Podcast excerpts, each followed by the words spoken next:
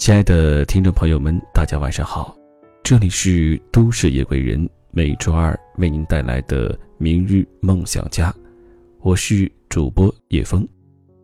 本档节目由喜马拉雅和十里铺广播电台联合制作播出，欢迎你的收听。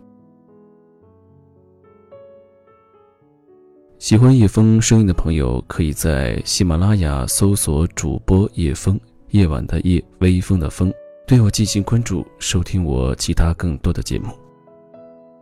今天节目当中，想和你分享的是这样的一篇文字：我拒绝过凑合的人生。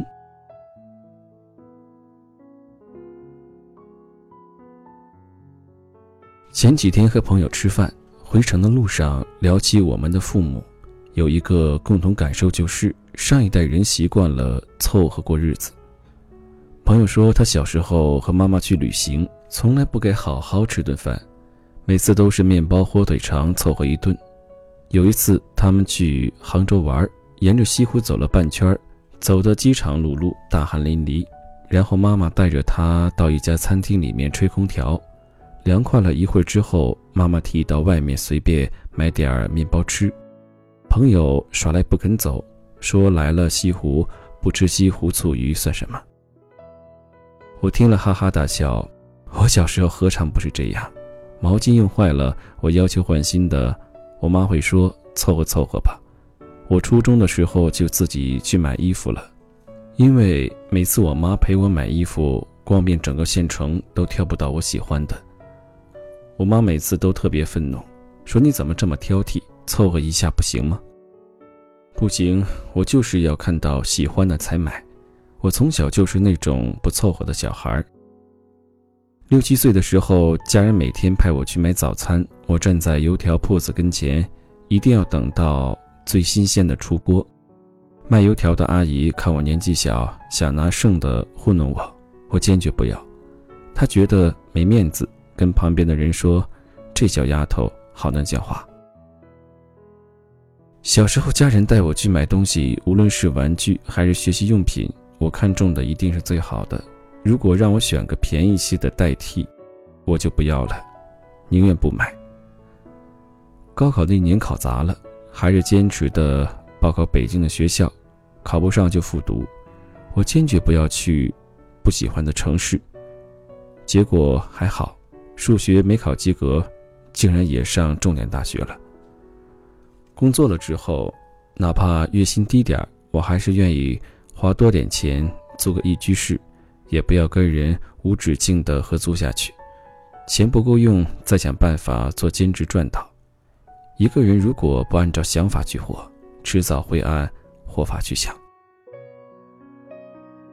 二十七八岁的时候还没结婚，所有人说你别太挑，等三十就不好找了。你不知道北京剩女比剩男多吗？百分之八十的婚姻都是凑合过日子。但我偏不随便结婚，就因为年纪不小。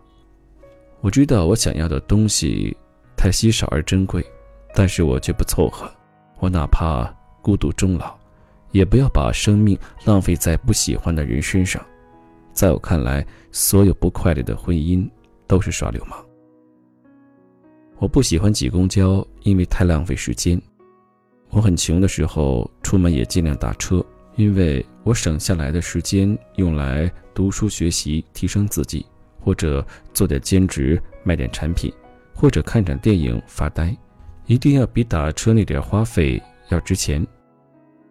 我认识我家女同学之后，发现我俩不凑合的劲儿挺相似。北京的车牌要摇号。中签率只有千分之几。几年前，他摇到了车牌，大多数人都建议他放弃，因为他没什么钱，他还没买房子，买什么车呀？人们都说车是消耗品，应该先买房再买车。但是他毫不犹豫买了车，而且没有像别人建议的随便买个二手的，之后就喜欢的那款车。他说：“车牌号这么珍贵，我为什么要放弃？”没有买房子，为什么就不能买车？既然买了，为什么不买自己喜欢的？总之就是三个字：不凑合。去年我俩去看房子，算了算手头的钱只够交去一套小房子的首付。中介带我们看了几套二手房，我们都不太满意。最后看了一个新开的楼盘，一平米的价格比周围小区贵好几千。我俩当下毫不犹豫就拍板决定了附近。吕同学比我还高兴，说虽然比周围小区贵，但是这个房子符合他所有的要求：新楼盘、绿化好、物业好、人车分流、超南三居。后来证明我俩眼光不错，周围小区价纹丝不动，我们买的那个小区一平米又涨了好几千。我有次开玩笑问他，如果。你没有遇到我会怎样？他说：“哪怕等到四十岁，也要找到自己特别喜欢的人才结婚。”他身边经常有人看到他时时刻刻给我发微信联系，都会半开玩笑的问他：“和你老婆还有那么多话聊？”我和我老婆没话说，年纪到了就结婚了。结婚之后生活更没什么意思。是的。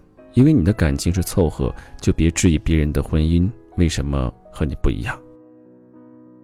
当很多姑娘问我二十六七岁要不要凑合找个人嫁了，我都特别诧异。人生那么短，可以肆意挥洒的年轻时光更短暂，为什么年纪轻轻就要凑合？当你压抑着自己真正所爱，凑合着接受了退而求其次，你一定不甘心，那种痛苦和遗憾。一定会在很多个深夜吞噬着你。一旦有外界的刺激，你一定会做出更疯狂的事情来报复凑合的自己。无论何时，我都相信自己值得最好、最好的食物、最好的衣服、最好的事业、最好的爱人、最好的朋友、最好的读者。当你相信自己值得最好。就会召唤你内心所有的力量去实现、去完成，哪怕不能抵达所有的最好，相信我，在你全力以赴去追求的路上，就已经体验了最好的人生。是的，我永远不会向世俗或者别人妥协，我拒绝过凑合的人生。